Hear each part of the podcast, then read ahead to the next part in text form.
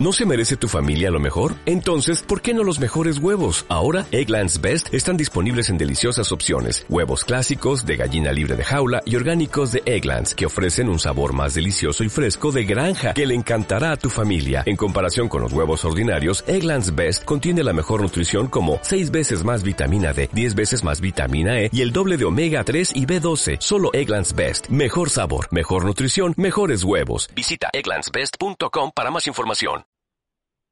Hola a todos, sean bienvenidos a Universo Expositor. Estamos en un capítulo más, en un episodio más de Universo Expositor. Y bueno, en realidad hoy es un episodio de otro podcast.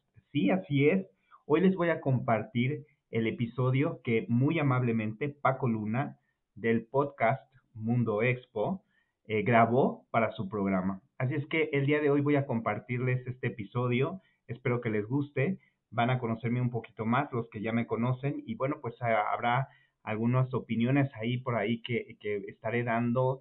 Y pues nuevamente agradecerle a Paco Luna esta oportunidad que me dio por esta entrevista que me pareció muy interesante, este, las, las preguntas que me hizo. Y bueno, pues regresando a México de un evento muy fuerte allá en Berlín, tuvimos mucho éxito afortunadamente, los eventos definitivamente ya están abiertos Así es que bueno, esperamos con mucho gusto este segundo semestre lleno de sorpresas y de eventos para todos los mexicanos que también ya estamos abiertos y de todas maneras, no olviden, hay que seguirnos cuidando, hay que seguir usando cubrebocas y aquí los dejo con Mundo Expo, el podcast y una entrevista que amablemente me hizo Paco Luna. Gracias Paco. Este episodio es patrocinado por Diseño de Eventos, el libro que te permite seguir paso a paso de la idea al evento, disponible ya en Amazon. Bienvenido, esto es Universo Expositor. Universo Expositor, un espacio dedicado al diseño, producción y realización de eventos corporativos y sociales. Entrevistas con personalidades de la industria de eventos y consejos para convertirte en un super crack de los eventos. Universo Expositor con José Martínez. Las principales de nuestra industria es esa, la entrega hacia el otro y que si no la tenemos, pues es muy difícil llegar a los objetivos que debemos plantearnos como, como, como industria, ¿no? Entonces creo que es lo que me ha dejado, el entender de manera más personal e íntima eh, los motivadores de las personas que, que, conforman nuestra industria y por supuesto también entender un poquito cómo hicieron para llegar a donde están, así como, como lo hacen. Bienvenido a Mundo Expo, un podcast para todos aquellos interesados en el mundo de las exposiciones y convenciones.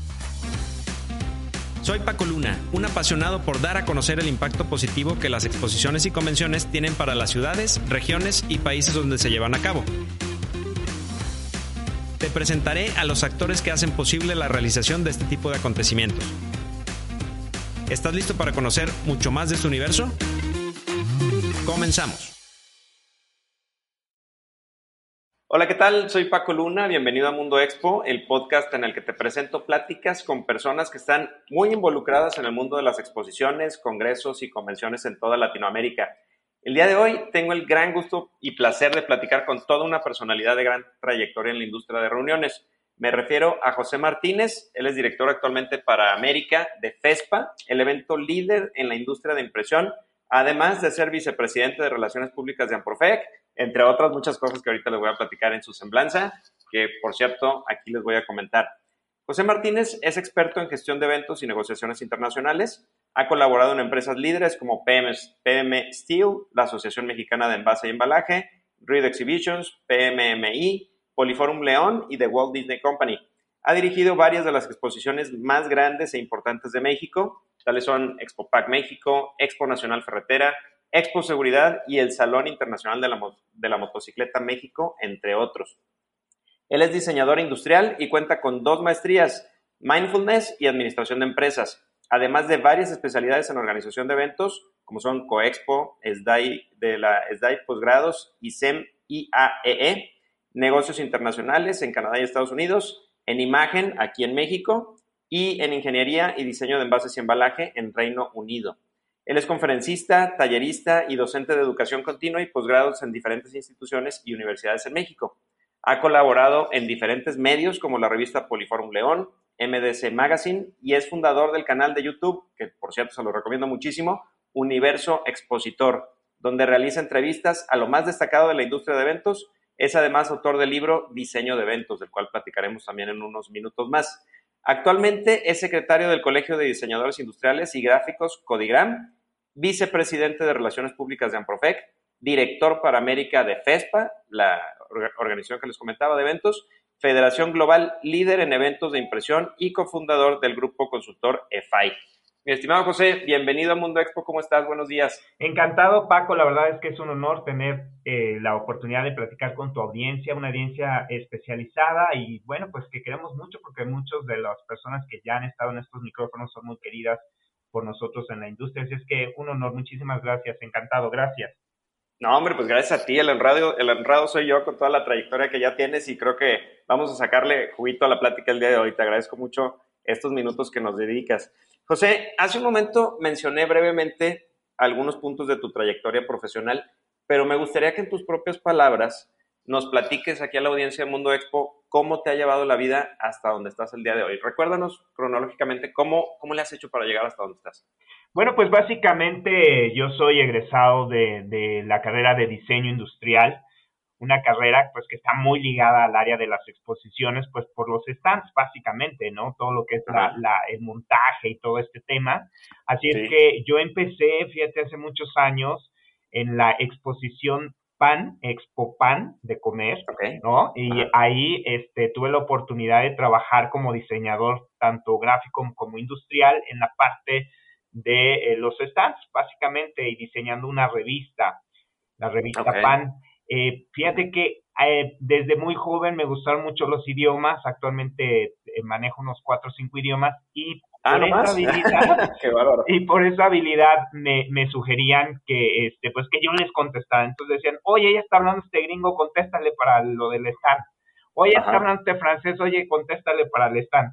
Entonces, poco a poco me fui llevando más al área comercial, en la venta de stands y, este, y mucho a la parte internacional. De hecho, después trabajé también en Expo Santa Fe, México, cuando iniciaba el recinto y también lo mismo. De hecho, ahí mi jefa este, me decía el muchilingüe. Era como ella, me, como, ella me decía, oye, muchilingüe, ven y contéstales, ¿no? Entonces, este, Marina Obregor, queridísima, le mando un abrazo. Y, bueno, básicamente por esa razón, ¿no? Entonces realmente entro por el área de diseño, sin embargo, mi carrera se ha ido más hacia la parte comercial, ¿no? Este, yendo a, la parte, pues, donde realmente un show director, tú sabes que tiene una esencia más comercial, ¿no? Es quien da eh, tanto las relaciones públicas como la parte de los ingresos del evento y bueno, y después también tiene que tener la claridad sobre el evento en su totalidad. Sin embargo, digamos que para mí el, la, la transitoriedad fue hacia la parte más de comercial y por tanto luego cuando finalmente subí en puestos, este, que llegué a Spopac, por ejemplo, pues ya tenía que hacer reportes financieros y mandarlos a Estados Unidos. Y cuando entré a Read Exhibitions, pues aún más, ¿no? Ahí es una, una empresa netamente este, financiera que cotiza en bolsa. Y bueno, bueno, entonces fue donde tuve también la decisión de tomar esta maestría en administración que me ayudara a entender la parte financiera del negocio y poder reflejarlo en los reportes que yo hacía, ¿no? Entonces, básicamente es por esta razón que, que entré a los eventos y que como bien dicen, dicen muchos, pues ya una vez que entras ya no sales, ¿no? Porque hay algo mágico en esta industria. Ajá. Entonces, pues así, así fue, Paco. Oye, qué interesante. Algo que me llamó mucho la atención también, ahorita que comentabas de la maestría, es que también tienes una maestría en mindfulness. Así como, como viste la necesidad de, de hacer la maestría en administración por requerimientos de tu trabajo, ¿por qué fue que te interesaste en la de mindfulness? ¿También fue algo relacionado o fue un interés personal? Platícanos un poquito. Mira, la maestría en, en mindfulness justamente la acabo de terminar este año y es ah, una maestría que tomé porque eh, durante la pandemia hubo recortes de personal. Entonces yo salí de Expo Santa Fe México, donde estaba. Eh, todos sabemos cómo le pegó a la industria este tema. Y en este periodo dije, bueno, pues vamos a hacer algo productivo, ¿no? Y, dije, vamos a estudiar algo, ¿no? Decidí meterme a la maestría en, en conciencia plena o mindfulness porque es un tema que hoy es trascendental, ¿no? El, bienestar, eh, lo que el bienestar de las personas y de los empleados se vuelve cada vez más importante. Vemos una tendencia muy fuerte en Estados Unidos relacionada con universidades que tienen espacios, por ejemplo, para meditación, para hacer yoga, para hacer este, pues todo este tipo de, de, de actividades que, que le brindan un bienestar a la persona, a los alumnos y esto es una tendencia que también está migrando a las organizaciones. Hay organizaciones que ya están teniendo también espacios para meditar, para reflexionar, para estar más tranquilos, para bajar estrés, controlar estrés. Entonces, todo esto de la psicología positiva, que es en lo que se basa el mindfulness básicamente y el estudio del cerebro y cómo reacciona a los estímulos externos y a nuestras creencias, es lo que me llevó a, a estudiarla. Entonces, digo, ya este, fue un periodo muy pequeño el que estuve inactivo, pero sin embargo creo que fue una forma también positiva para mí de aprovechar un tiempo que tenía cuando nuestra industria estaba en un lapso, digamos, este, de letargo, ¿no? Y finalmente, este, hoy estoy encantado con esta maestría porque la puedo utilizar en mis equipos de trabajo, ¿no? Conocer a las personas, cómo funcionan en el sentido de qué es lo que buscan al estar en una empresa, por qué quieren eh, estar ahí, cómo desarrollarse y tú como líder poder brindarles herramientas para que ellos crezcan y no solo en el sentido de lo que te pide la empresa, sino que también a nivel personal y, y, de, y de manejo de estrés, etcétera, me ha servido muchísimo y por supuesto en lo personal, ¿no? No, pues felicidades, porque sí, me, llamó mucho la atención esa combinación. Luego dicen que, que cuando quieres crear nuevas cosas, aprende nuevos conocimientos y en la intersección entre lo que ya conoces y esto nuevo que estás adquiriendo, se, e, e, es donde nace la creatividad, ¿no? Totalmente. Y, y, fíjate que yo creo que es una maestría que podríamos tomar en cualquier área, porque pues básicamente es como de desarrollo personal, ¿no? De, desarrollo personal, de relaciones este, interpersonales, de, de, conocer cómo funciona nuestro cerebro a nivel biológico y químico y este pues la verdad es que encantado y, muy bien me ha servido muchísimo para poder desempeñarme actualmente y estar muy bien y pasar la pandemia de forma positiva de forma proactiva y de forma productiva. No pues felicidades por, por, tener esa iniciativa y qué bueno que lo estás aplicando ya con ahora con tus equipos de trabajo. Me gustaría José platicar un poquito de, de tu canal de YouTube de Universo Expositor especialmente pues enfocándonos en que has tenido oportunidad de platicar con una gran cantidad de personas involucradas en el mundo de las exposiciones, de este mundo que tanto nos apasiona. Y me gustaría que hagas, que hagas memoria y nos platiques alguna experiencia que te haya marcado con alguna de esas pláticas que recuerdes especialmente, ya sea alguna enseñanza, alguna experiencia que te haya compartido alguno de tus entrevistados, que, que recuerdes en este momento y nos quieras compartir. Claro que sí, Paco, pues seguramente te eh, sucederá a ti también, pero eh, creo que lo más eh, increíble de esta labor que estamos haciendo compartida de difundir la industria de reuniones, la industria de, eventos y en específico de exposiciones, en mi caso un poco más enfocado en exposiciones, creo que la riqueza de esto, Paco, y, también fue uno de los proyectos que justamente lancé en pandemia, como el, el hablar uno a uno con las personas, es este pues es justamente este tema de que todos somos humanos, que todos somos personas eh, que tenemos eh, sueños, que tenemos deseos, que tenemos este pues nuestras características únicas que nos hacen eh, realmente personas únicas, ¿no? en, en este trayecto, fíjate que el proyecto inició hace más de cuatro o cinco años, donde lo que yo quería era justamente promocionar las exposiciones que se hacían en el recinto donde yo trabajaba. Entonces yo me bajaba. Así nació, así nació la idea de tu proyecto. Exacto, entonces haz de cuenta, como yo estaba en el recinto, dije, ah, bueno, pues estaba, se estaba poniendo de moda todo este tema del video. Dije, bueno, pues vamos a abrir un canal donde vamos a decir qué hay en el recinto. Entonces bajaba yo a la exposición, ahí trabajaba yo en recinto y decía, oigan, bienvenidos a la expo casa, ¿no? Y aquí tenemos y miren y está muy bien y vengan a ver. Y luego al otro día pues estaba la expo zapatos y así.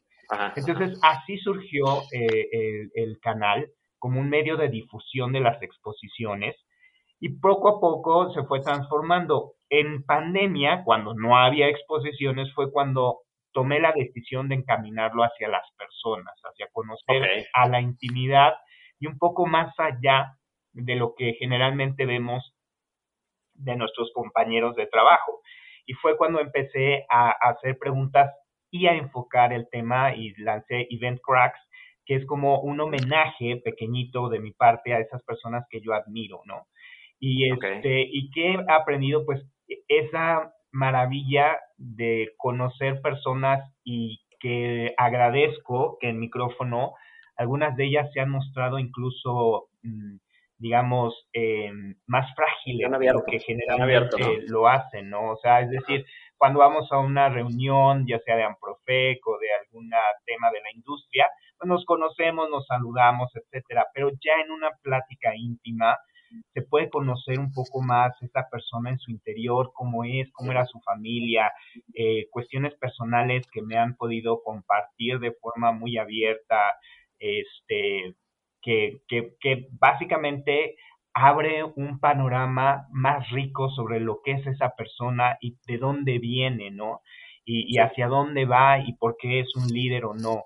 Entonces creo que eso es lo más importante. Creo que cada entrevista tiene una magia particular eh, y la verdad es que estoy muy agradecido con la gente que ha podido este, participar y que me ha dado su tiempo para poder hacerlo. Y creo que esta labor, Paco, que hacemos es muy importante porque eh, estamos difundiendo no solo la industria, sino también cuáles son los valores de las personas que la componen, porque ciertamente debe haber un, componente común, que es esa entrega que tenemos hacia, hacia el servicio.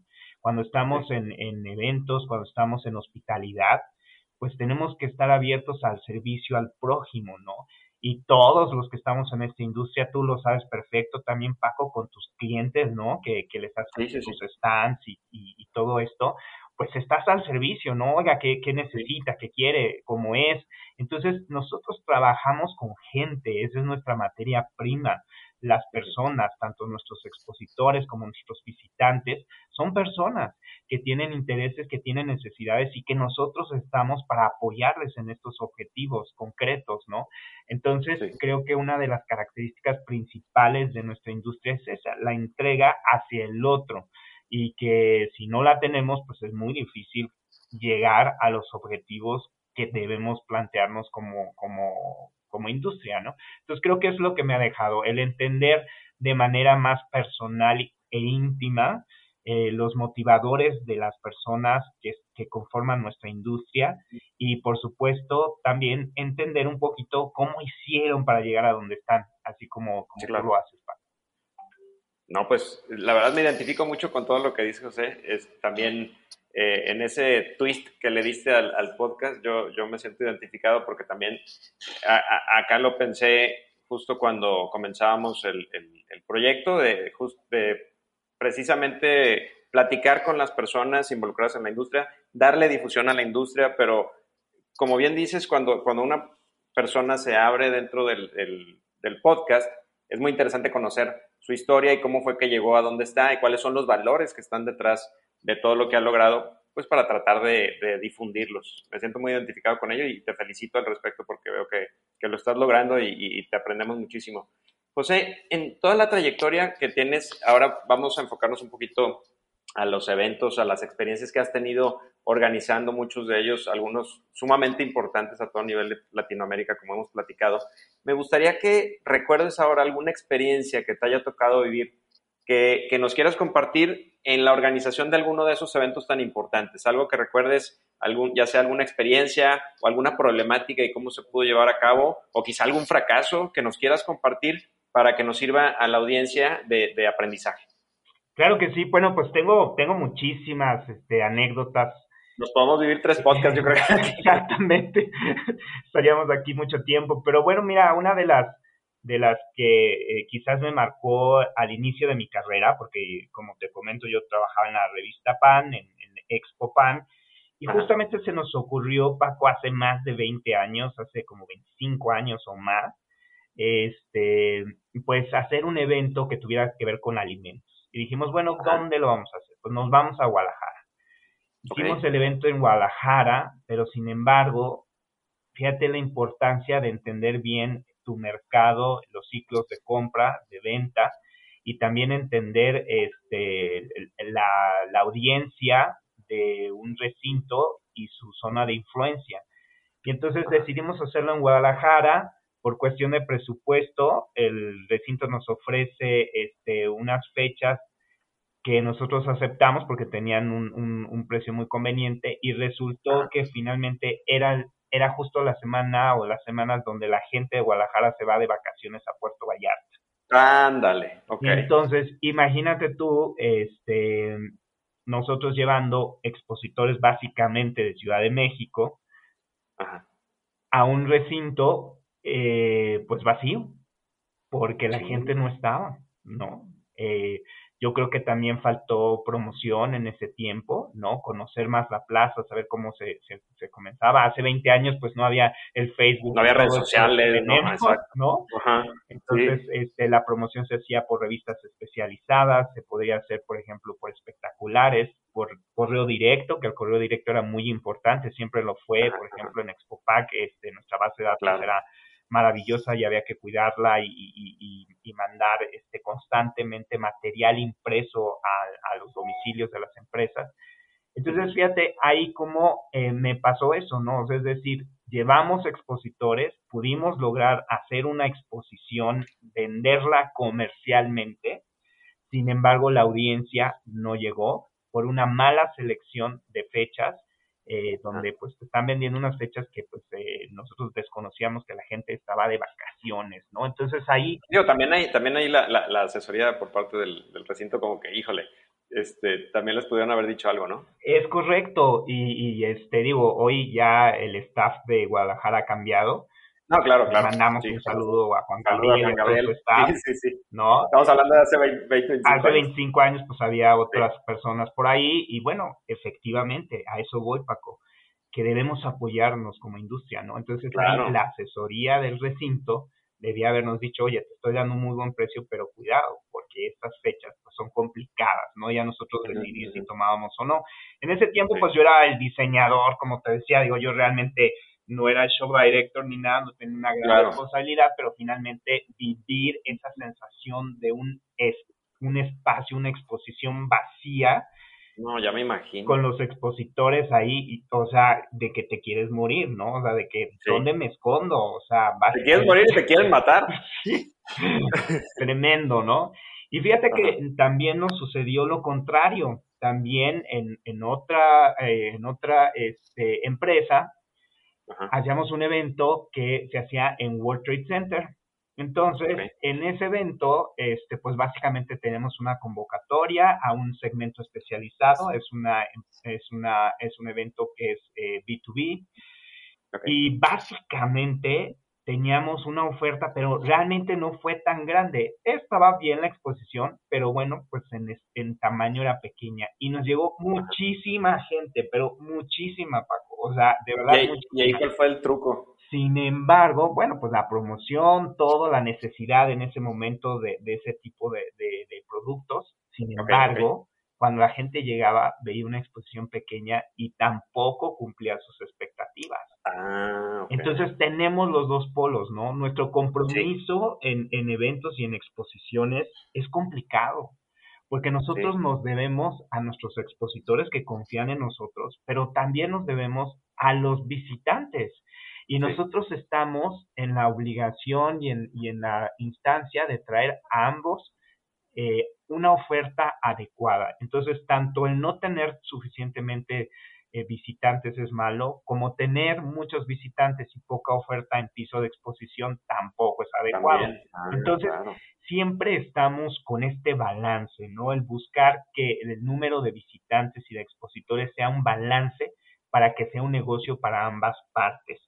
Cuando tú como o generador de eventos, por ejemplo, dices, oye, me fue súper bien, como es el caso de FESPA del año pasado. La verdad es que fuimos de los primeros eventos, Paco, que nos reactivamos, o sea, nosotros estuvimos en septiembre del año pasado sí, sí, sí, y, mm, y, la verdad es que todavía en Inglaterra, en los headquarters, me decían, oye, pero de verdad vas a abrir México porque ellos tenían también dos años de no abrir nada en ninguna parte del mundo. FESPA hace eventos en África, en Europa, por supuesto, en Asia, en Turquía, en Brasil y en o dentro de dentro de toda la organización de FESPA, el primero que se realizó post pandemia fue el de México. Fue el primero y, y, y, obviamente todos me decían, oye, pero de verdad lo vas a abrir y yo sí. Oye, pero es que lo vamos a abrir, o sea, ya México ya está. Si recuerdas, Paco, en, en, en este año también pues este, hubo estudios que decían cómo podíamos hacer que la distancia sana fuera, fuera correcta y todo esto que se estuvo trabajando en la industria. Entonces dije, ya tenemos esos parámetros, son válidos, el gobierno ya nos está permitiendo, vamos adelante. Y nos fue muy bien, la verdad es que nos fue muy bien. Obviamente, como todos los eventos, tuvimos menos cantidad de expositores. ¿Y esto que provocó? Pues que tuvimos una gran cantidad de visitantes, con una buena cantidad de expositores, pero no la normal. Entonces, los que tuvieron les fue no bien, sino lo que les bien, fue súper bien. Entonces, ¿qué pasa hoy? Que hoy tenemos un compromiso mayor, porque obviamente nos fue también que gente que no había estado fue a ver la Ahora quiere estar, claro. Ahora ya quiere estar ahí, ¿no? Ya nuestro plano se está viendo muy, muy bien para este año, para septiembre de este año. Sin embargo, como yo le dije a mi equipo, bueno, hoy señores, señoritas, tenemos un compromiso muy grande porque debemos de traer mayor cantidad de visitantes que el año pasado para poder darle el mismo servicio, el mismo éxito a mayor cantidad de expositores. Entonces siempre estás en este balance que te jala de un lado, te jala del otro, y en el cual, pues, la verdad es que hay, hay cuestiones que dependen mucho del evento, ¿no? Por ejemplo, yo te puedo decir, eh, uno de los eventos más bendecidos de este país es sin duda alguna Expo Pack. Es un evento que estuve yo de director 10 años de ese evento. Eh, ahí una de mis mentoras fue Elena Maribona, la creadora del evento. Que por cierto ya viene otra vez, ¿no? Para el mes de junio. Ya viene, gracias a Dios ya está otra vez, ya están ahí mis amigos este, listos y preparados para, para lanzar su evento este año.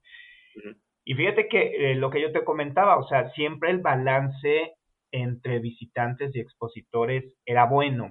Y, y eso es lo que hace que Expopac sea un evento tan exitoso, tan, tan eh, recomendado. Y también, ¿por qué? Porque es una industria que si tú te puedes a pensar, Paco, todos los productos necesitan un empaque, un envase.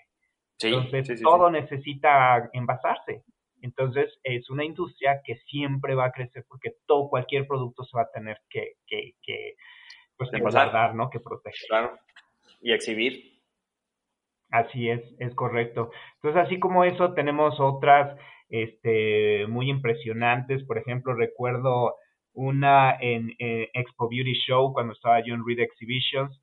Ah, este, bueno, pues adquirimos el evento, un evento exitosísimo, exitosísimo. Eh, camiones llegaban de varias partes de la República, que incluso los eh, la gente que corta el cabello, pues los estilistas Después del show, fíjate que llegaban con maletas para poder llevarse el producto porque había muchas promociones muy buenas. Y además, después hacían tours. Entonces terminaba el evento y de ahí se iban a Acapulco, por ejemplo, ¿no? Entonces ah, era, así como la fiesta del, del, de la industria. Todo un suceso. Y este recuerdo ahí una ocasión también me llaman y me dicen, oiga, eh, me llama la gente de seguridad. Este, y me dice, tenemos un tema en el stand número X. Bueno, ahí voy, me acerco. Bueno, pues, ¿qué pasaba? Que teníamos a dos guardias resguardando una señorita que estaba con body paint, pero un body paint este, sobre prácticamente nada, ¿me explico? Sí, entonces, sí, sí, sí, estaba desnuda. Sí, entonces realmente cosas que, que, a lo mejor anteriormente a que Reed eh, hiciera la adquisición eh, eran comunes, pero que poco a poco con Reed ya siendo una empresa con otro perfil, este, pues no era lo adecuado, ¿no? Entonces ahí hablar con el expositor y decirle, oye, ¿sabes qué? tu niña puede salir con body paint, pero pues podemos ponerle algo un poco más, ¿no? Este, algún... para no causar problemas con el, con el público, ¿no? Exacto. Que, un problema de seguridad. Exacto, ¿no? Entonces, eh, ir, ir modificando esas conductas, también eh, ese evento era, era con mucho, mucha energía, eh, los, los stands aventaban regalitos a los visitantes, toallitas, eh, cosas, y, y, luego se quejaban unos expositores porque el de enfrente hacía mucho ruido. Entonces había que estar también mediando estos temas para que entre ellos pudieran tener una convivencia más sana y ir transformando, ir transformando el evento a algo un poco menos festivo, más de negocio, eh, para beneficio de todos ellos, ¿no? Entonces, así como eso, pues muchísimas cosas, retos importantes en ferretera, por ejemplo, cuando eh, tú sabes que es uno de los eventos más grandes de este país. La verdad, uno de los temas que nos, eh, nos, nos, topábamos era cómo hacemos que la gente suba a la parte superior del recinto, ¿no? La parte de abajo, las, los dos este, salones de abajo se llenaban muy bien, eh, perfectamente bien, teníamos marcas líderes colocadas ahí. Sin embargo, para nosotros era un reto subir a la gente al segundo piso, que inicialmente eran unos estacionamientos, después eh, eh Guadalajara los acondicionó para que fueran también área de exposición, que además quedó muy bien, pero siempre, siempre eh, los segundos pisos toman un cierto reto, ¿no? Incluso en una ocasión hicimos, por ejemplo, en la parte de arriba un show de Coyote Ugly Girls, eh, donde bailaban y... Cuando, cuando estaba de moda la película que salió. Exacto, entonces hacíamos eso y les decíamos, oigan, vayan a ver el show allá arriba, ¿no? O sea, como parte de hacer que la gente subiera, colocar este em, eh, alimentos arriba para que la gente también subiera, negociar con marcas líderes para que ellos pudieran también hacer una atracción hacia esa zona del, del evento. Ajá y aún así pues siempre fue un, un, este, un reto importante, ¿no? Entonces yo creo que cada evento pues te, te deja ciertas eh, este, experiencias que vas poco a poco asimilando y que vas compartiendo para los eventos siguientes, pero sí hemos tenido, hemos tenido varias, varias por ahí. No, hombre, yo creo que así como esos cientos de, experiencias que a lo mejor en algún momento ah, estaría padre hacer una recopilación de experiencias entre varios integrantes de la industria como, como lo eres tú y me han platicado eh, varias experiencias muy interesantes que, está padre compartir. José, justo hace ratito tocaste el tema de FESPA y me gustaría clavarme un poco al respecto, darle a conocer a la audiencia esa gran, gran institución en, en, eventos en muchas partes del mundo, lo mencionaste ahorita brevemente, y, y quiero clavarme un poco ahí. Eh, sobre todo porque México, eh, gracias a, ti y a tu equipo, fue el primer evento que regresó a la, presencialidad y que además se que anuncios como, crear eh, otras ediciones de FESPA en otros lugares. platicaste también en, algún video que vi por ahí de, ediciones en, Brasil, en Ámsterdam. Me gustaría que le platicas un poco a la audiencia qué es FESPA, cuántos, cuántos años lleva ya el evento aquí en México y qué tan grande es, dónde más se lleva a cabo. Platícanos. Claro que sí. Bueno, FESPA es una federación. Agreviamos 37 asociaciones internacionales. Eh, digamos que a FESPA se afilian las, las asociaciones que están relacionadas con la industria de la impresión. Iniciaron hace 60 años. De, este, de hecho, yo me voy en un par de semanas a Berlín. Tenemos nuestro evento en Berlín. Y ahí vamos a festejar los 60 años de la creación de FESPA. Y inició con, el, con el segmento de serigrafía, impresión de serigrafía. Hoy eh, la, la, impresión se ha transformado y pues ya existen otros nichos como es la impresión digital, la impresión de gran formato, la impresión láser, la impresión este, en 3D, que es padrísima también. Entonces, todo esto es lo que hoy eh, significa FESPA. El, el, nuestro, nuestro corporativo está en Dorking, un pequeño pueblito en, en las afueras de Londres. Y básicamente, pues como te comento, ah, tenemos afiliadas gente de Francia, de Italia, de España, básicamente más europeos. En México, Canagraf es nuestra asociación que, que nos representa ante FESPA. Y bueno, pues eh, es una asociación que, o federación que se dedica a la creación de eventos. Entonces, hace eventos B2B, o sea, exposiciones, pero también congresos, convenciones, y el lema es Profit for purpose o, o unas ganancias con un propósito, digamos. Un propósito. Y básicamente te puedo platicar que, por ejemplo, los recursos que se obtienen al no ser una SADCB ni cotizar en bolsa, los recursos que se obtienen de nuestras actividades se vuelven a dar a la, a la industria, se regresan a la industria, que es algo de lo que es muy característico de las asociaciones y por supuesto en Estados Unidos. En Estados Unidos la mayoría de los eventos B2B son eh, creación de asociaciones. Aquí en México nos comportamos diferente. Aquí son de empresas, bueno, que, cotizan en bolsas como, como Reading, Forma, este, todas estas. Tarsus. Tarsus, por ejemplo, que también ha hecho una labor impresionante, muy, muy buena también y de reactivación.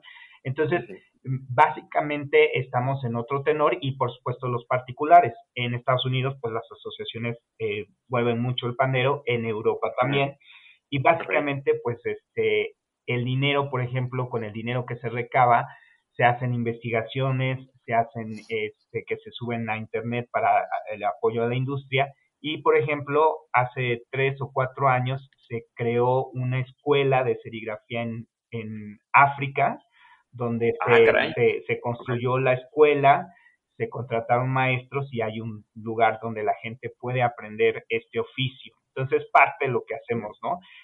Eh, creo que esto es, e, es, impresionante porque nos da a entender cómo los eventos, siempre yo les digo a mis alumnos, este, los eventos cambian vidas, ¿no? Este, un evento social, por ejemplo, una boda, cambia la vida de las personas, un evento también de negocios puede cambiar la vida de las personas. Yo recuerdo pequeñas empresas que iniciaron muy chiquititas y te cuento otra anécdota. Este, yo cuando llegaba a la oficina, a, a mi oficina ahí en Expo Ferretera, veía en la sala de juntas una foto de un stand de nueve metros con unas cubetitas, una palita, un así, ¿no? Y, pero muy sencillito, muy sencillito, Paco. Así yo decía, bueno, ¿y por qué tienen esta foto aquí? Además era blanco y negro. Ok. Y yo decía, qué, raro, ¿no? Y además, pues bueno, la foto de los fundadores y tal. Hasta que un día llegó la persona con la cual hicimos todo el deal para, para adquirir el evento y, pasarlo a Reed. Y le pregunté, oye, ¿esta foto qué, qué es? ¿No? O sea, porque es esta foto aquí, ¿no? Y me dice, ah, bueno, pues mira, esta foto es el primer stand de Trooper en Expo Ferretera. Ah, caray. ¡Wow! ¡Wow! Y, entonces, y eran, Paco, eran una cubetita, una palita, unas cobitas, o ¿sabes? O sea, súper sencillo. Y hoy lo que no es Trooper, ¿no? Entonces. Lo que es Trooper. Exacto. Entonces, ¿cómo las exposiciones ayudan a que las empresas crezcan, se, se transformen, sean estos entes que, que puedan tener un peso en la industria, ¿no? Entonces, básicamente, este, pues en FESPA esta es la razón de ser, ¿no? Hacer eventos que puedan apoyar a estas empresas a crecer. Y tenemos eventos, como te comentaba, en Europa. Fíjate que algo que me llamó mucho la atención cuando me incorporé al team de FESPA es que yo les decía, oye, pero este, el evento de Europa siempre lo hacen en diferentes sedes lo hacen en diferentes países. Entonces, el año pasado fue Ámsterdam, con el cual eh, nos reiniciamos. Este año es Berlín. La el próximo año 23 es en Múnich. Eh, después de ahí, pues, este, el que se canceló hubiera sido en Madrid, por ejemplo. 2020 estaba programado para Madrid. yo les decía, oye, pero eh, ¿por qué hacen eso? ¿Por qué cambian la sede del evento principal en Europa? Y, ah, porque nos gusta, es parte de la magia de los eventos y nos divertimos más. Y además, pues, okay. eso me dijeron. Yo dije, Así de sencillo. Padre, ¿no? Dije, pues sí, padre, o sea, es decir, este, es, parte del privilegio que tienes como, como evento. Casi, casi te contestaron, este, ¿por qué? ¿Y, y por qué no? Exacto, casi, casi, ¿por qué no, no? ¿Por qué lo cambias? ¿Y por qué no? Exacto, entonces, fíjate que padrísimo. Y bueno, pues además de eso, como les comentaba, pues se hace en Turquía, en Asia, en África, en Brasil, con un socio este, local y bueno, aquí en México. En México el evento tiene ya más de 15 años como FESPA, antes era Image World, algunos de los que estén escuchando quizás recuerden ese evento. Eh, y bueno, fue adquirido por, FESPA hace 15 años y bueno, ya a partir de ahí FESPA ya tiene más de una década en el mercado mexicano, entonces estamos muy contentos de, de ser parte de esta familia. Y bueno, este año, como sabes, lanzamos también FESPA Bajío, ahí en Poliforum León. Les mando un abrazo, este, yo colaboré ahí con ellos, como, como vieron en mi currículum, yo trabajé en Poliforum León, tengo un cariño en particular a esa ciudad porque ahí nació mi hijo, este, Abraham, él es Panza Verde, y la verdad es que no es que no es que yo haya trabajado ahí, pero de verdad, señores, la plaza nos apoyaron muchísimo, no, muchísimo. Y un saludo a Alejandro. Alejandro, ya sabes, súper pendiente. Claro, Alejandro, fantástico. Su team de Alejandro, excelente. Apoyo absoluto en operaciones, en funcionamiento, en montaje. Entonces, estamos muy contentos de haber lanzado CESPA Bajío. Padrísimo. Y, platícanos de lo que viene, ya para, para, cerrar el tema de FESPA, lo que viene este año aquí en México para septiembre. Platícanos cómo vas, ya nos, ya nos diste un, un, eh, un pequeño anticipo de que está creciendo el plano de expositores con respecto al año pasado. ¿Qué pueden esperar nuestros amigos para FESPA este año?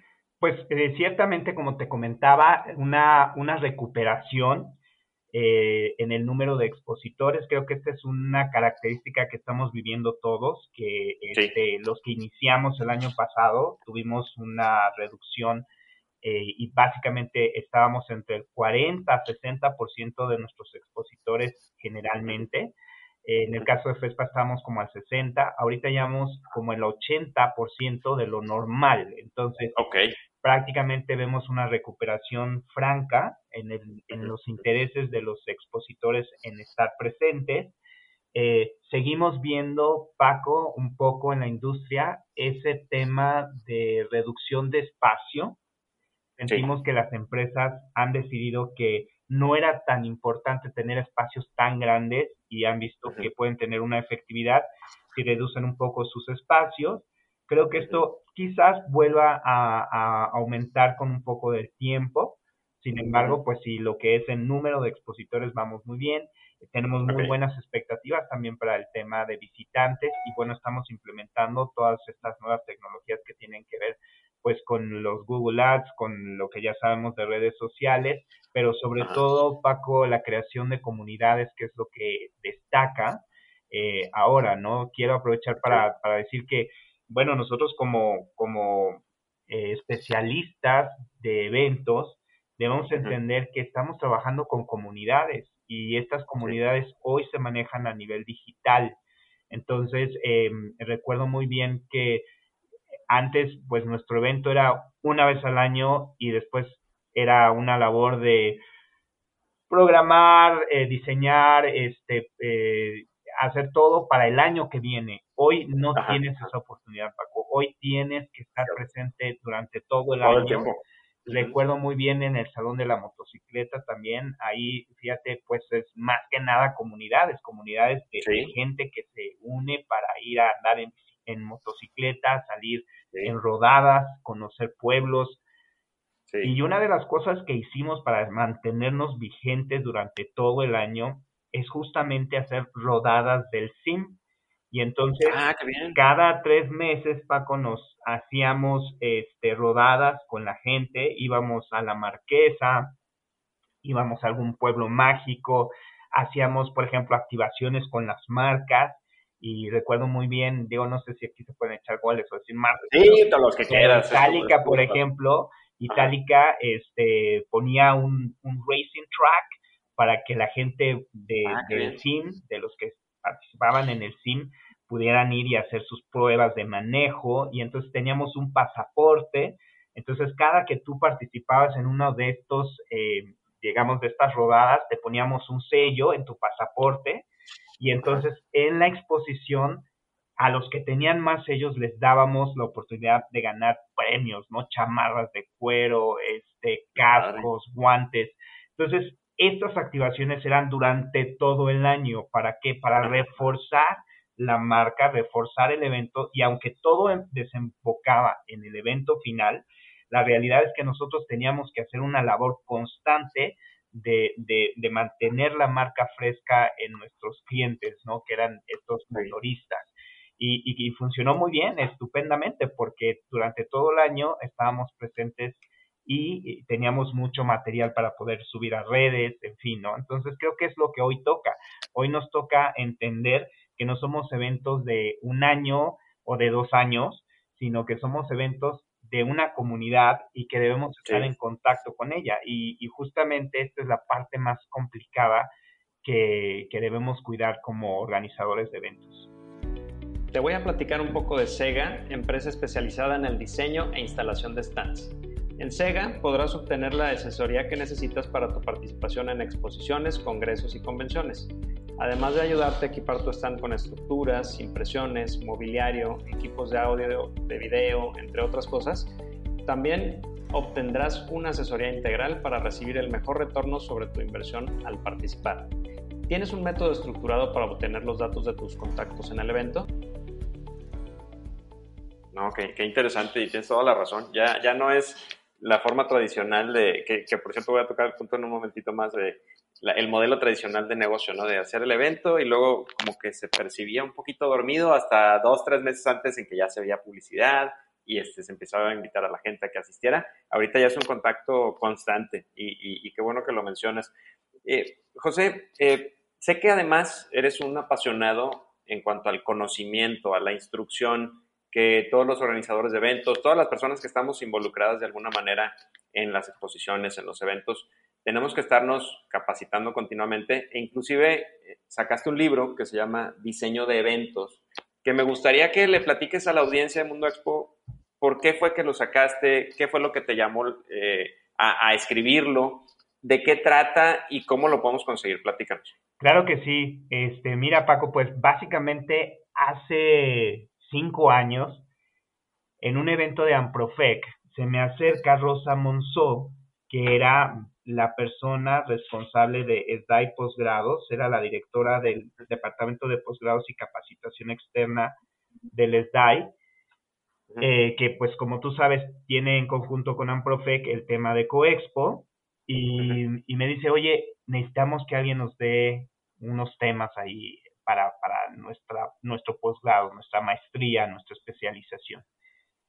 Me invitaron, este, por referencia también de Marcela Guido, que le mando un abrazo a Marce Guido, que muchos de ustedes conocen, y, y bueno, me metí a dar clases.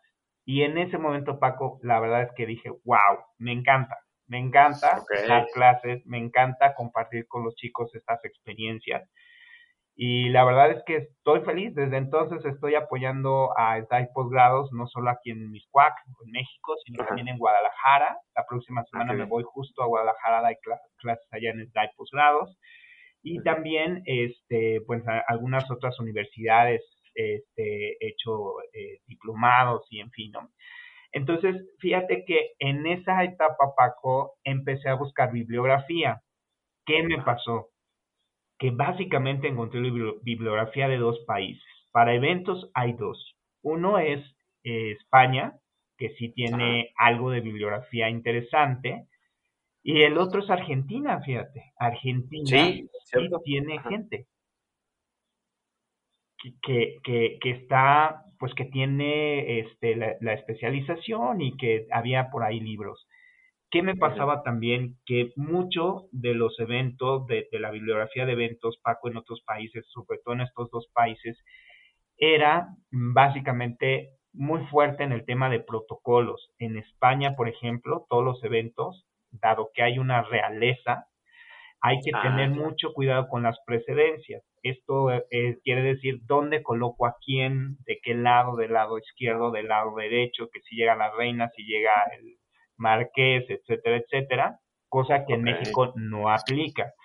Y en Argentina, pues encontré también, y, también tienen mucho cuidado en el protocolo, pero ahí es mucho el protocolo, digamos, que tiene que ver con la mesa, por ejemplo, dónde colocar los billetes, dónde colocar esto. Entonces, todos estos protocolos que son muy importantes en eventos y como especialistas en eventos debemos conocer, pero que no cubrían otras partes importantes que para México eran interesantes, ¿no? Obviamente hay mucha bibliografía eh, en inglés, pero yo estaba buscando, pues, bibliografía que, eh, que alumnos de cualquier grado y, mexicanos pudieran leer en español. Al no encontrarla dije, bueno, ¿y por qué no hacemos un, un libro ¿verdad? Que me apoye en esta labor. Y es así como surge el libro de diseño de eventos. Un Qué bárbaro. no, no, hay, pues lo voy a hacer. ¿Sí? Y entonces, eh, fíjate que gracias al Event Industry Show me permitieron hacer el lanzamiento justamente en marzo del 2019 dos semanas antes de que nos encerraran a todos pude hacer mi lanzamiento del libro. ¿Y qué, qué incluye? Bueno, pues incluye una una, una, digamos, una descripción de los tipos de eventos, ¿no? Sociales, este, deportivos, etcétera. También hablamos sobre las investigaciones de mercado que se tienen que hacer para lanzar un, un, evento, cómo son los patrocinadores, qué es lo que ellos necesitan, cómo es el asistente, ¿no? ¿Qué valores tiene? ¿Cuáles son sus gustos, sus costumbres? Cuando tienes visitantes internacionales, las generaciones, ¿no? Si son Z, si son Y, etcétera diseño de conferencias y su contenido, cómo hago, de dónde saco, de dónde saco ideas para poder hacer estas conferencias. Hablamos también de alimentos y de, bebidas, ¿no? Los tipos de menús que se pueden hacer, cómo debes diseñar un menú, los vinos, los destilados, cómo se dan. No es lo mismo la cantidad que sirves, por ejemplo, para un, un buffet este, o, por ejemplo, para una cena o una barra libre. La cantidad de vino que sirves es diferente, en, aunque sea la misma copa, el mismo vaso, porque pues los rendimientos, ¿no? Entonces, todo este tipo de truquitos que son los cálculos de alcoholes, por ejemplo, ¿no? Hablamos sobre el diseño ambiental, cómo impacta el color, la música, la iluminación, la temperatura, el aroma de tu evento para que la gente se enamore, encuentre, encuentre un lugar adecuado para sentirse bien.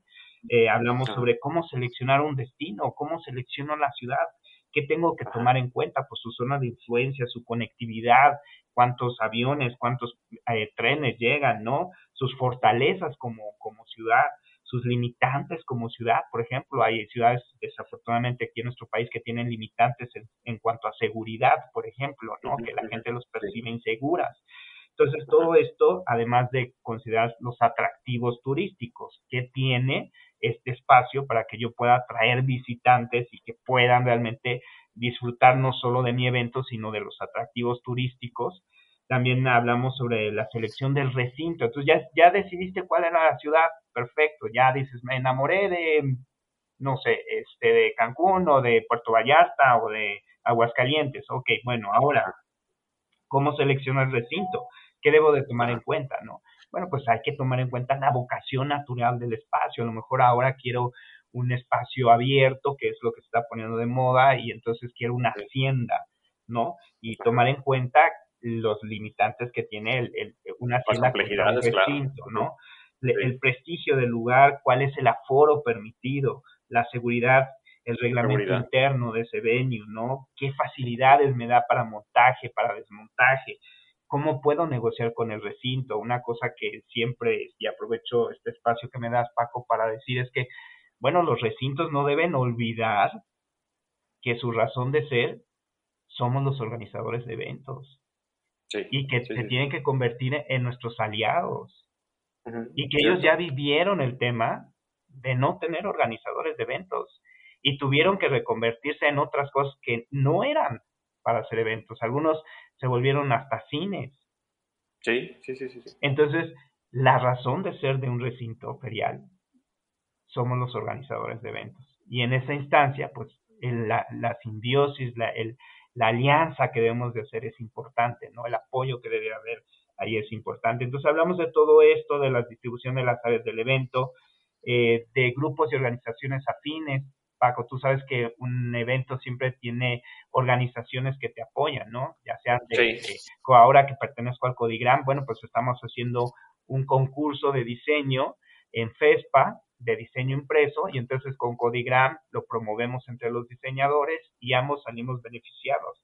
Hablamos un poquito sobre marketing y las relaciones públicas que debe tener un evento y pues la parte interesante que es el presupuesto, ¿no? De hecho, mi, la materia que yo doy es, recursos financieros en la UP y, hablo sobre presupuestos, cómo hacer un presupuesto para un evento, considerando los gastos en sitio, este, considerando la utilidad que debes de tener, cómo es un evento, este, un negocio, ¿no? Y es una inversión, y hablamos sobre inversiones y rentabilidades, este, porque finalmente, bueno, en la mayoría de los casos, eh, pues a los organizadores de eventos nos miden por esta rentabilidad, por esta parte financiera, ¿no?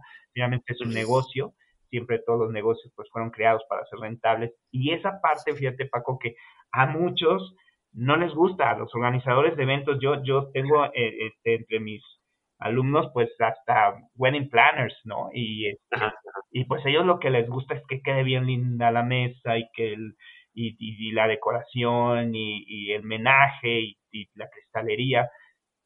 Sí, pero para que todo eso sea una realidad, tengo que tener una claridad en los costos, ¿no? Y, y, tiene que ser sustentable en el tiempo, porque si no se convierte en un, en un hobby que se te va a acabar en dado momento cuando, cuando, se te acaben los recursos. Exacto, hay que tener sustentabilidad como negocio. Y es lo que yo les doy, entender que, que esto es un negocio y por eso se llama diseño de eventos. Digamos que es un manual realmente, es un manual para la creación de congresos, convenciones, exposiciones y eventos corporativos. Como que es para hacer, armar tu plan de negocios y una vez que haces toda esta investigación, decidir si lanzas o no el evento. ¿Y dónde lo podemos encontrar, José? Mira, el, el, libro está disponible en Amazon. En Amazon, de hecho, está en inglés y en español. Está en, ambos ah, idiomas. Está en, en la en la tienda de Amazon México y en la tienda de Estados Unidos. Este, y eh, si tienen Amazon Prime, lo pueden leer sin costo. Como ya viene incluido, es, de los libros que puedes leer sin costo y ya está ahí. Y, ah, les vamos a dejar la liga para que lo vean. Claro, y también, este, y bueno, los, los físicos los tengo yo aquí en, en mi casa por el momento, ¿no? Este, obviamente cuando doy clases ahí con los alumnos, este, hacemos la, la venta de los, de los libros. Y este, pues si quieren contactarme directamente a mi correo electrónico de jose.martinez.j.live.com, ya nos ponemos de acuerdo para yo enviárselos y ya ahí lo que pasa es que tendría el costo de envío, ¿no?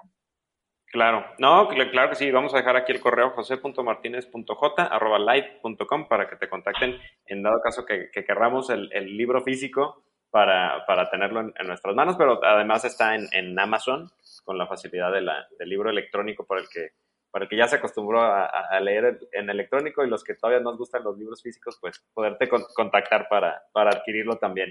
Claro que Muchísimas gracias, José. Oye, José, me gustaría ahora tocar el tema de eh, que se aceleró con la parte de la, de la pandemia. Ya se venía trabajando, a lo mejor no tan aceleradamente, pero cuando llegó el, la suspensión de eventos por, por, muchos meses se aceleró, que es el, la evolución que ha tenido el modelo de negocios de los eventos con la inclusión de eventos híbridos que aunque ya existían en, en cierta medida, pues se, se, impulsaron más. Me gustaría conocer tu opinión de, primero, qué pasó durante la pandemia con esos eventos virtuales, con experiencias diversas, a algunos les gustaron, a otros no, eh, y cómo ha evolucionado y cuál es tu visión, dada la experiencia que tienes, de cuál, digamos, que es el, el modelo en el que está evolucionando la industria de reuniones para, para hacerse el, el, nuevo, el nuevo normal, por decirlo así, en los eventos. ¿Cuál es tu opinión al respecto? Bueno, Paco, pues mira, eh, efectivamente, eh, todos hemos eh, vivido esta experiencia de la transformación de nuestra industria y creo que como en todo, al día de hoy podemos confirmar que la tecnología es una herramienta más eh, básicamente es algo que me permite mejorar mis procesos. Siento que efectivamente como industria estamos, digamos, despreocupados por utilizar la tecnología. Incluso hoy te voy a compartir algunos detalles también, donde siento que todavía incluso los recintos feriales eh, están eh, también empezando a ver qué necesidades puede haber del uso de, de beacons, por ejemplo, para la, la detección de, de, mapas de calor en, eventos. Ahorita, si quieres, hablamos un poquito más de eso. Sí, claro, claro. Este, entonces, veníamos de un periodo bueno, donde la rentabilidad de un negocio de eventos era, era bastante importante y de repente nos cortan esa posibilidad y hay que migrar hacia la parte tecnológica. ¿Qué pasó? bajo mi punto de vista es que eh, de ser productores de eventos nos tuvimos que convertir en productores de televisión, porque pues ya lo que tenías que aprender pues era términos como el paneo, como un close-up, como un, este, ya sabes, ¿no? Entonces, entender que era un green screen, entender este, la, la, el, el, lenguaje corporal para un, eh, para un video, eh, entender los tiempos que no teníamos. O sea, esta capacitación relacionada con, con la producción televisiva no era de nuestra influencia y la fuimos aprendiendo poco a poco y hoy siento que hay plataformas muy importantes y aquí has tenido invitados que han hablado acerca de eso, que lo facilitan. Entonces, definitivamente sí, ha sido una herramienta importante, hay que manejarla. La importancia también que tiene un buen host, alguien que pueda, como tú, Paco, eh, coordinar, decir, este, moderar un evento y, este, y hacerlo de forma adecuada, en los tiempos adecuados, también se volvió algo importante. Ya no podíamos tener eh, cualquier persona haciendo eh, la gestión y el, y el cuidado de nuestros asistentes, sino tenía que ser un host que supiera manejar esto a nivel, digamos, eh, digital. Entonces, estas, em, estas enseñanzas las estamos asimilando al día de hoy. Estamos trabajando ya con casas productoras eh, de forma diferente y creo que se irán integrando en los eventos que así lo permitan. Hay otros eventos, eh, es decir, por ejemplo, congresos, convenciones que, que, pueden funcionar muy bien, conferencias, este, cuestiones de eventos educativos. Sin embargo, hay otros eventos como las exposiciones que sí nos representan un reto importante porque definitivamente ahí sí hago un llamado eh, a todos los que están gestionando plataformas para que las exposiciones sean de otra forma, ¿no? Eh, vimos los modelos y el surgimiento de plataformas que nos permitían, por ejemplo, tener eh, stands virtuales, donde parecía que estaba mi stand, incluso con diferentes diseños, eh, teníamos también ahí por ahí este que podíamos hablar con alguien eh, con la cámara vía Zoom integrado. Y la verdad Paco es que esto no funcionó. La verdad es que bajo mi punto de vista mi, opinión es que esto no es una exposición es otro animal es otra cosa. es otro animal. Sí.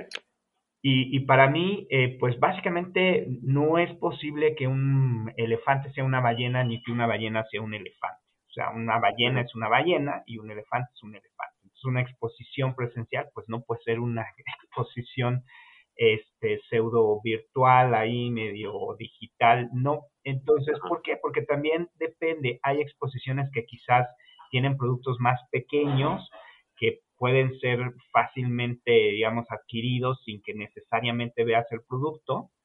En el caso de eventos como, por ejemplo, Expo Pack, donde ves maquinaria. eh, FESPA, donde también ves la maquinaria, el tamaño, la manufactura. y, y, varias más, donde tu inversión es mayor a, no sé, 300 mil, 400 mil, medio millón de pesos o dos millones de pesos, pues tienes que ver la máquina, quieres ver cómo funciona, quieres hacer ese acercamiento, conocerla, verla, ¿no? Y esto a nivel este, digital es muy complicado. Eh, nosotros tuvimos un par de experiencias en FESPA haciendo un evento digital con una plataforma que se utiliza a nivel internacional que se llama Hopin, que fue exitosa, fue buena, pero a nivel, digamos, de negocio como tal, no es lo que estamos esperando y, no fuimos creados para eso. Hoy estamos contentos de reactivarnos en, presencial y es lo que vamos a seguir reforzando a, todo, a todo nivel. Entonces, más bien, Paco, es invitar a todos aquellos que están haciendo plataformas para exposiciones, que en lugar de estar tratando de emular stands y decir que aquí va a poder poner su video la empresa y aquí va a poder, no, ¿por qué no mejor diseñan plataformas que nos apoyen a crear experiencias y un contenido 360 para exposiciones? Eso sí, una comunidad una comunidad que podamos mantener. Ya hablamos sobre el caso de, del Salón de la Motocicleta, donde teníamos que hacer activaciones cada tres meses. Bueno, pues entonces, ¿por qué no? Si estás echándole tantas ganas a tu plataforma y quieres que, pues mejor ayúdame a crear una plataforma que como exposición me permita crear esta comunidad, mandarles información, subir cosas, hacer eh, presentaciones también quizás, pero que me ayude a crear una comunidad, no que me que, que parezca que estoy en una exposición cuando pues no estoy en una exposición. Entonces no, no quieras hacer un elefante que parezca ballena. Mejor hagamos la ballena como es la ballena. Entonces, creo que esa es mi primera invitación a toda la gente de plataformas. O sea, concentrémonos en apoyar a, los que hacemos eventos, sobre todo exposiciones, en crear plataformas 360 para el seguimiento constante de nuestros visitantes. Eso por un lado. Por el otro lado, también entender que no todos son plataformas, que la tecnología digital funciona de manera muy importante y es ahí donde yo veo que también algunos recintos no han querido entrar en darse cuenta en este tema, ¿no? Existe ya tecnología que utilizan otras industrias, como la industria, por ejemplo, del retail, donde la persona al entrar a la tienda es reconocida. Se sabe su edad, se sabe su, su sexo, se sabe qué recorrido hace dentro de la tienda, cuánto tiempo pasa en la tienda, cuánto tiempo pasa frente, por ejemplo, al área de revistas o al área de, de caballeros o al área de electrónicos. Y con todo eso se genera una big data con la cual tú puedes desarrollar el, el, lo que es el layout de la tienda. En el caso de las exposiciones, esto también ya se puede hacer. En FESPA tuvimos este ejercicio, tuvimos una tecnología que permite precisamente saber cuántas personas estaban en tiempo real en el evento, dónde estaban concentradas a través de un mapa de calor que permite saber exactamente dónde está concentrada la gente, cuáles son los stands que están llamando la atención. Y, y esto también te permite saber cómo generar un plano que dé mayor flujo al, a los visitantes. Teníamos tal detalle que si esto se maneja junto con el registro, Paco, tú puedes saber si esa persona cuándo llegó, cómo se llama, cuánto tiempo pasó en el recinto, eh, si fue al baño, si fue a comprar alimentos en el recinto ferial. Y todo esto lo puedes saber y ves literal, Paco, el punto de esa persona, cómo se mueve dentro de tu plan. Oye, y me voy más allá. Fíjate que eh, ahorita que comentas eso, recuerdo la plática que tuvimos también aquí en el podcast con un con, con Pedro Vallejo. Él dirige la empresa de Big Data que se llama Datlas acá en Monterrey y ellos trabajan muy de cerca con, la, con el clúster de turismo, con el clúster turístico de Monterrey. Me platicaba cosas así como las que me estás comentando tú, pero al grado de que pueden, podrían, podrían checar, por ejemplo, llega un vuelo al, al aeropuerto de Monterrey, por decir algo. Eh, se bajan las personas, ya, ya, como dices, hay una rastreabilidad de, este, por medio de nuestros aparatos móviles y pueden identificar cuáles personas que llegaron al aeropuerto en ciertas fechas en realidad fueron al evento y de eso, y, y de eso poder traducir eh, cuál fue el, eh, parte del impacto que el mismo evento trajo a la ciudad. Entonces, imagínate llegar con esos datos a este, a, pues con los gobiernos locales, estatales, federal, decir, oye, este evento está provocando este flujo de personas. Eh, necesitamos tener pues más atención de tu parte por esto, por esto, y, plantear necesidades. Y como bien dices, tener esos datos en cuenta para la planeación futura del evento, para el mejoramiento, para para el crecimiento incluso y, para tus mismos expositores. Oye, mira todo lo que te puedo dar de, del trayecto que los visitantes están teniendo en el evento y, lo que están haciendo. Es correcto. Entonces ahí estamos hablando de realmente un uso de la tecnología específicamente en lo que realmente nos interesa a todos, que es poder darle una oportunidad de negocio real a quien te paga un stand y a quien visita un evento. Entonces, esta tecnología, por ejemplo, requiere del apoyo de, la instalación del, del venue, del recinto, porque hay que colocar estos beacons para que se pueda hacer una lectura a ciertas distancias, se puede hacer una lectura de esto, todo esto, Paco, es a través de, del, celular. Entonces, este, obviamente es el celular el que nos da el tracking de la persona, de cómo se va moviendo, y esto implica cierta infraestructura. Entonces, estamos ya eh, trabajando con, con, la empresa consultora que tengo, este, con algunos recintos pero todavía vemos cierta resistencia, cierto, eh, y, digamos, como de no, no entender la valía todavía de lo que esto puede dar, ¿no? Y también, obviamente, de nosotros como organizadores, ¿no? Saber entender que la información per se no sirve de nada. El análisis correcto de esa información es lo que realmente te da una posibilidad de crecimiento y como tú bien dices, para poder ofrecer algo mejor. Recuerdo, por ejemplo, la experiencia en, en, GCK, el evento de Nueva York de, joyería, en REIT, se tenía, eh, Paco, en cuando la gente va pasando por los, por los pasillos, se tenían unas placas y unas antenas colocadas en ciertos lugares de esas exposiciones. Esto permitía medir el flujo también a través de, los, de los, ah, de los eh, celulares de las personas. E incluso Reed tiene la práctica de que ciertos pasillos, ciertas áreas las venden más caras. Tú quieres un stand en ese pasillo, vas a pagar más, porque ellos claro. data real de que por ahí pasa más gente. Entonces, te va a ir mejor. Exacto, te va a ir mejor. Entonces, esto es, un, esto es utilizar de forma integral, importante, la tecnología en los eventos, ¿no? Y esto, la verdad, es mucho mejor que tratar de hacer un, un, evento digital donde me aparece un stand dibujadito y que, y, que a ver, la persona que está del otro lado, este, pues va a estar esperando a ver que alguien le, le mande un mensaje y a ver si le contesta. O sea, no, eso no, eso no es nuestra industria, ¿no? Y creo que las plataformas se han enfocado en eso cuando en realidad su enfoque debería de ser más hacia estas tecnologías más sofisticadas que están utilizando otras industrias y conocer en realidad el Big Data.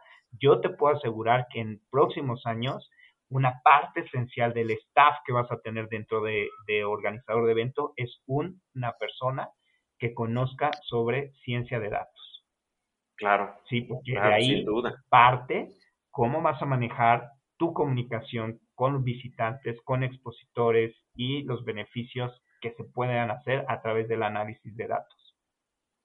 No, coincido completamente contigo, José. Y sí, es, eh, a lo mejor lo vemos muy futurista, pero ya está al día de hoy. En realidad ya, ya nos tenemos que preocupar por tener ese conocimiento dentro de nuestras organizaciones, porque efectivamente va a ser fundamental, fundamental tenerlo. ¿Y tienes experiencias eh, aquí en México de recintos que, que, sean punta de lanza al respecto? Eh, ¿Has visto ciertos ejemplos que ya se estén realizando como para, para platicarlos aquí con la audiencia? Sí, efectivamente, como te comentaba, el caso de FESPA del año pasado, hicimos este mapa de calor. Este, tuvimos ahí implementado este tema, ahí obviamente el apoyo que tuvimos de Centro City Banamex, eh, de Tony Gámez en particular. Saludos a Tony. Con Tony, exacto. Le mandamos un saludo, un abrazo a Tony, este, donde pudimos hacer esta medición. O sea, es decir, eh, nos pusimos de acuerdo con recinto, se colocaron estos beacons este, y se pudo hacer eh, la medición del flujo a tiempo real,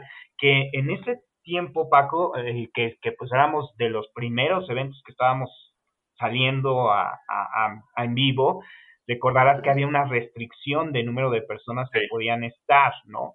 Entonces, para nosotros, el poder tener este número, además de que lo hacíamos también a través de lo que hacen las empresas de registro, que, que, nos decían exactamente cuántas personas había en piso de exposición para no este, perder el, el, el, pues, los temas, los números que nos pedía gobierno en ese momento.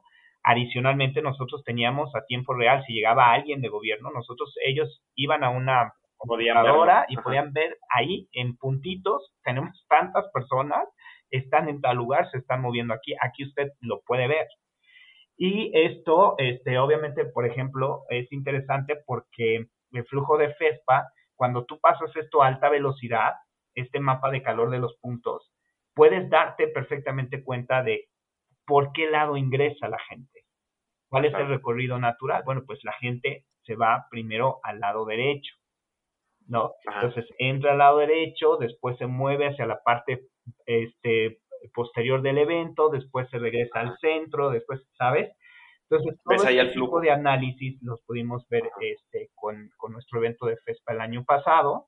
Eh, tenemos esos registros Y, este, y también eh, ahí te puedo decir que se pueden hacer aplicaciones incluso de mercadotecnia, donde si la persona está, tú puedes, por ejemplo, Paco, dividir tu evento en zonas. Entonces dices, ok, tengo la zona, por ejemplo, si es un evento de alimentos, tú dices, tengo la zona de vinos, tengo la zona de percederos y tengo la zona de frescos. Ok. Entonces tú, con esta tecnología y teniendo ya eh, el registro de la persona, cuando la persona está pasando por la zona de vinos, le puede aparecer en su celular una notificación. Una notificación, claro. Que le dice, oye, en el stand fulanito de tal, de Francia, te estamos esperando porque tenemos la degustación del vino, no sé, Luis XV, este, de tal, ¿no? Chardonnay, lo que tú quieras, bla, bla, bla. Y luego, si esta persona se mueve al área de precederos, le sale otra notificación que le dice, hola, estás en la zona de precederos, te invitamos a que conozcas el espacio de tal compañía. Entonces, no solo es el análisis de cómo los flujos se mueven dentro de un evento, de una exposición, sino cómo le, te puedes acercar a ellos porque están en ese momento en esa zona en particular. Entonces, es donde te digo que creo para mí debe ir la tecnología en eventos más que en, reparar o tratar de simular. No, mejor desarrollemos algo para que los eventos sean mejores. Claro, no, completamente de acuerdo contigo. Y sí, se vienen cosas muy interesantes con el manejo de, la tecnología. Y como, y como bien dices, ojalá que haya la apertura en, todos los recintos para poder habilitar eh, en la infraestructura y que los organizadores de eventos puedan tener acceso a ese tipo de información. Y es, todo es con el fin de, mejorar, todo es con el fin de mejorar los eventos, mejorar la experiencia tanto del expositor como del visitante. Entonces estoy seguro que poco a poco se, irá, se irán abriendo esas puertas. Oye, José, me gustaría que le platiques a la audiencia también lo que viene para ti durante el resto de este año. Ya platicamos algunas cosas de, FESPA. Eh, me gustaría que, de los otros proyectos y asociaciones en las que estás involucrado, nos platiques qué viene el resto del año que te esté entusiasmando desde ahora por todo lo que se, viene en, los próximos meses. Platícanos. Bueno, pues mira, básicamente viene el poder este, participar en nuestro evento de Berlín por la parte de FESPA, este, el evento de Berlín, celebrar estos 60 años. Eh, es un tiempo interesante también en Europa porque como tú sabes hay una guerra este, que también puso un poco en, riesgo nuestro evento de Europa. Eh, hay temas eh, ahí, nosotros tenemos una, obviamente la Asociación de Ucrania está afiliada a FESPA, también la Asociación de Rusia está afiliada a FESPA. Ah, Entonces, bueno, pues ahí es esa, esta labor de mediación, de respeto, de apoyo. Este, te puedo platicar que algunos de mis compañeros eh, en Inglaterra están eh, hospedando gente de Ucrania en sus casas como apoyo a, estos temas. Y bueno, pues vamos a ver, el evento es en Berlín, una zona este, que, políticamente es interesante por las relaciones que ha tenido con, Rusia. Entonces, pues vamos a, vamos a vivirlo. Creo que para mí es importante también entender cómo, cómo se mueven los eventos allá. Afortunadamente estábamos muy bien, incluso el preregistro va mucho mayor que el que tuvimos para Ámsterdam, lo cual es una buena señal, este, sobre todo con estos tiempos. Y justamente acabo de estar en un evento en Estados Unidos, en Atlanta, también relacionado con la industria. Y fíjate que sentí a la gente también de Estados Unidos más abierta a poder este, volver a reactivarse tuve la oportunidad de estar en Estados Unidos a principios de año. La sensación mía era que cuando yo me acercaba a invitarlos a participar en alguno de nuestros eventos en Europa o en México, eh, estaban reticentes, como que decían, no, no, no, estamos, estamos concentrados en el mercado americano, no queremos exponer en otra parte, no querían salir mucho. Hoy que acabo de regresar hace dos semanas de Atlanta, los veo con otro mood diferente. Ya podemos ir, señores, este, a, ir a traer expositores norteamericanos. Ya están mucho más abiertos, ya están más, este, obviamente más libres con el tema del COVID. Eh, y pues bueno, más dispuestos a, apostarle a otros mercados. Entonces creo que eso es interesante para México también, el que ya podamos reactivar la parte internacional. Hay eventos mexicanos que, que tienen un componente internacional muy importante. Sí, Expo, Pac, pues es uno de ellos, ¿no? Teníamos un pabellón, todavía tienen el pabellón francés, el pabellón americano, el pabellón este argentino, el pabellón de, de, este, de Italia, de Alemania. Entonces son, esos son verdaderos eventos internacionales, ¿no? Entonces hoy ya podemos esperar que, que, gente de otros países quiera estar aquí en México. Entonces, para FESPA igual, eh, México, para FESPA México también eh, tengo, ayer tuve una reunión con un par de empresas americanas, entonces estamos viendo y van a venir a nuestro evento en México. Entonces creo que eso es importante. O sea, me emociona que no solo ya nos abrimos, sino que también ya podemos empezar a incorporar algunos internacionales. Eh, entonces creo que eso es, es, de la parte más importante de lo que viene para mí en estos temas. Estamos también este, pues, con la reactivación, Paco, de, de la gente interesada en capacitarse en lo que es eventos. Entonces estamos reactivados ya con la especialización y la maestría tanto en la UPEC como eh, prontamente la UVM también su diplomado en, en, este, en lo que es organización de eventos. Entonces creo que eso también nos habla de que, pues bueno, eh, la gente está interesada en capacitarse en estos temas, como lo vimos anteriormente. Entonces creo que para, para mí esos son los, los temas más importantes por el momento, ¿no? Seguir apoyando a que la industria ahora con este tema de la vicepresidencia de relaciones públicas, hacer un, alianzas eh, con asociaciones para que Amprofec pueda crecer.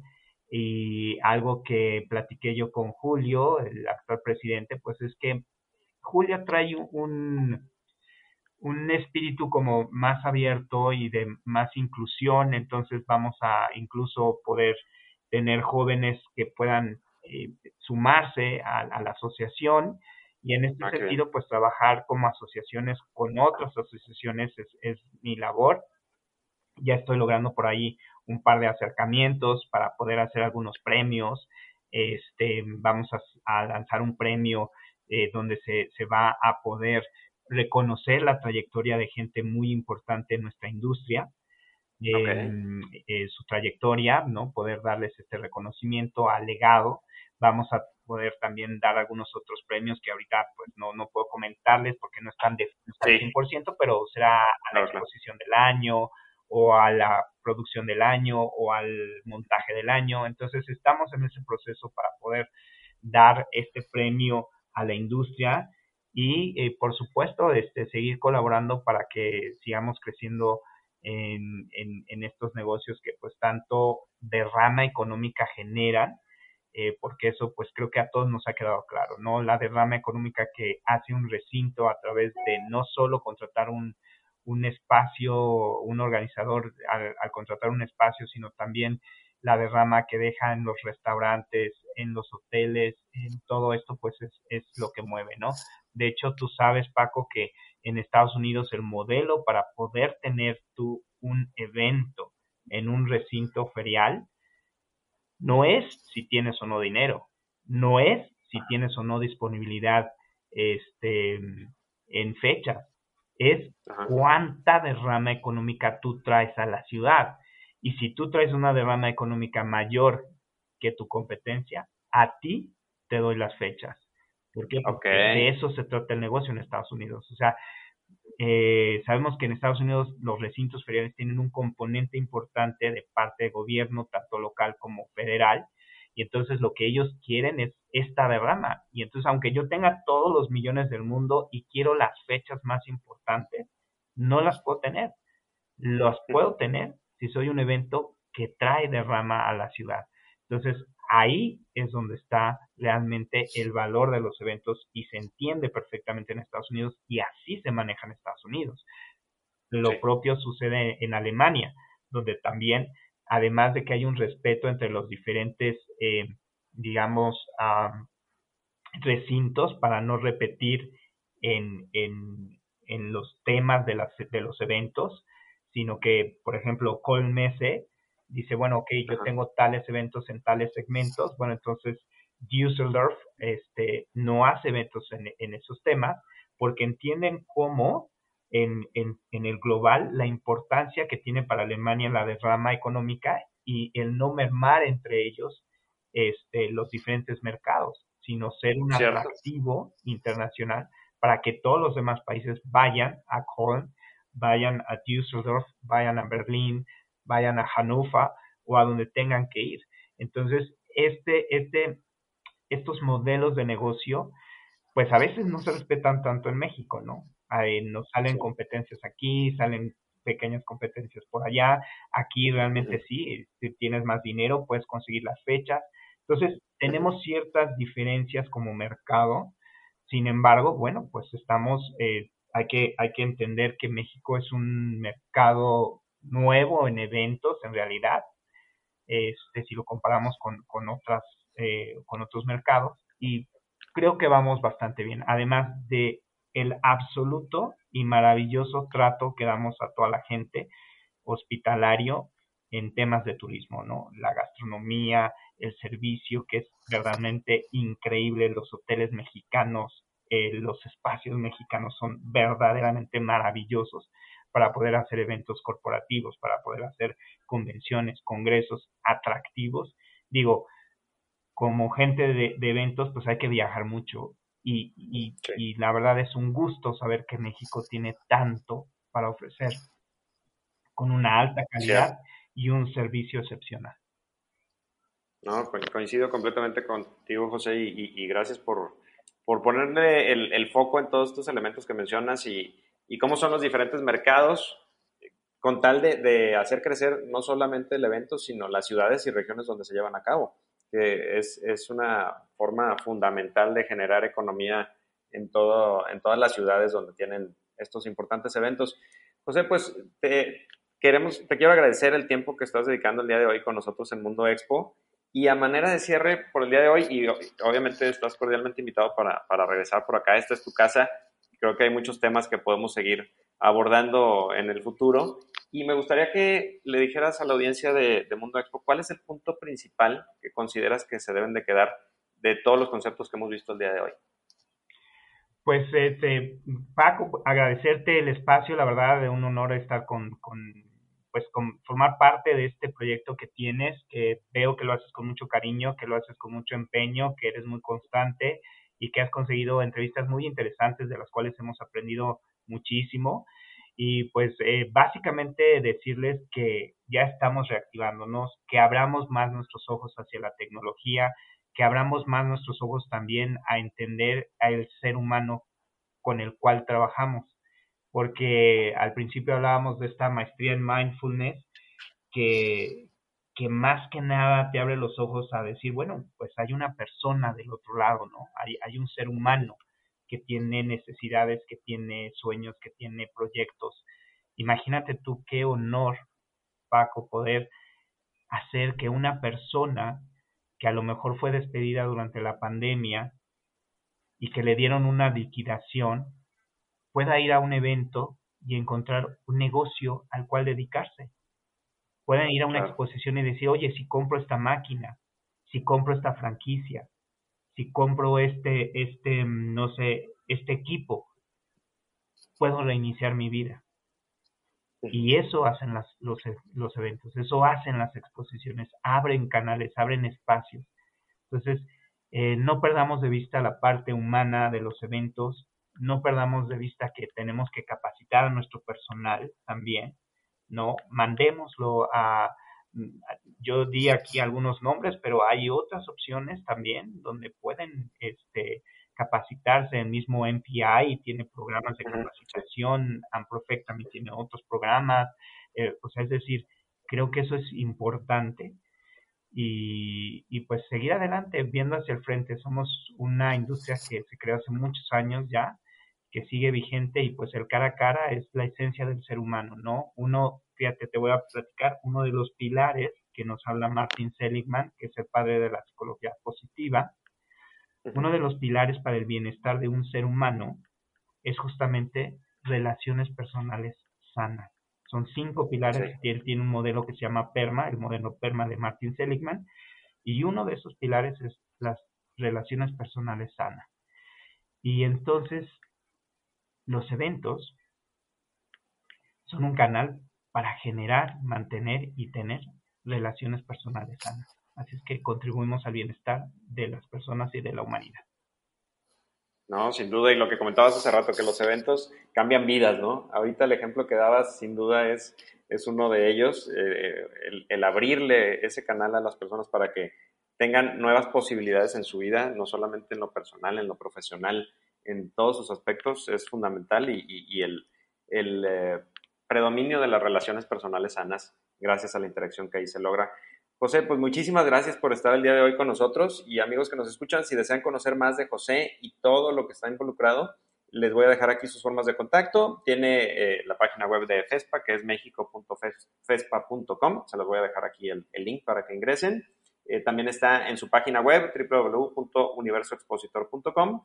En sus redes sociales lo encuentran en Twitter como UniExpositor. Tiene su canal de YouTube, que también les voy a dejar el link de Universo Expositor y su página de Facebook igual. Y ya nos dijo José, pueden escribirle para que puedan adquirir el libro eh, Diseño de Eventos en físico en jose.martinez.j.live.com o buscarlo en Amazon. Ahí lo pueden encontrar tanto en inglés como en español.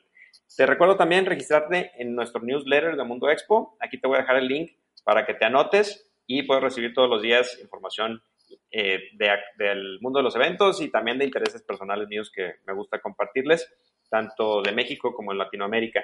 Te invito también a que visiten nuestras redes sociales en Instagram, en Facebook y en LinkedIn. Estamos en, en todas ellas como arroba Somos Mundo Expo y me puedes seguir a mí en Twitter como arroba Paco Luna Campus. Nos escuchamos en el siguiente episodio. Hasta la próxima. Muchísimas gracias, José. Gracias a ti.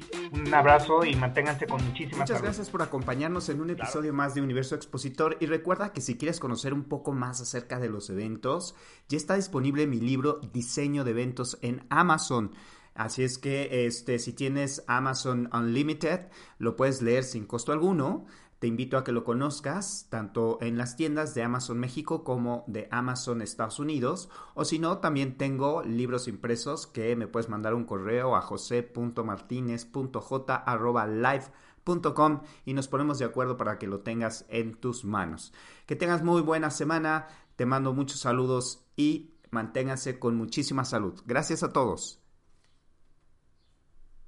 Como nuevo cliente de Western Union, puedes disfrutar de una tarifa de envío de 0 dólares en tu primera transferencia internacional de dinero en línea. Envía dinero a los tuyos en casa de manera rápida, fácil y conveniente. Visita westernunion.com o descarga nuestra app hoy mismo y tu primera tarifa de envío corre por nuestra cuenta. Aplican ganancias por cambio de moneda. No disponible para tarjetas de crédito y envíos a Cuba. Servicios proporcionados por Western Union Financial Services Inc. NMLS 906983 o Western Union International Services LLS NMLS 9069 85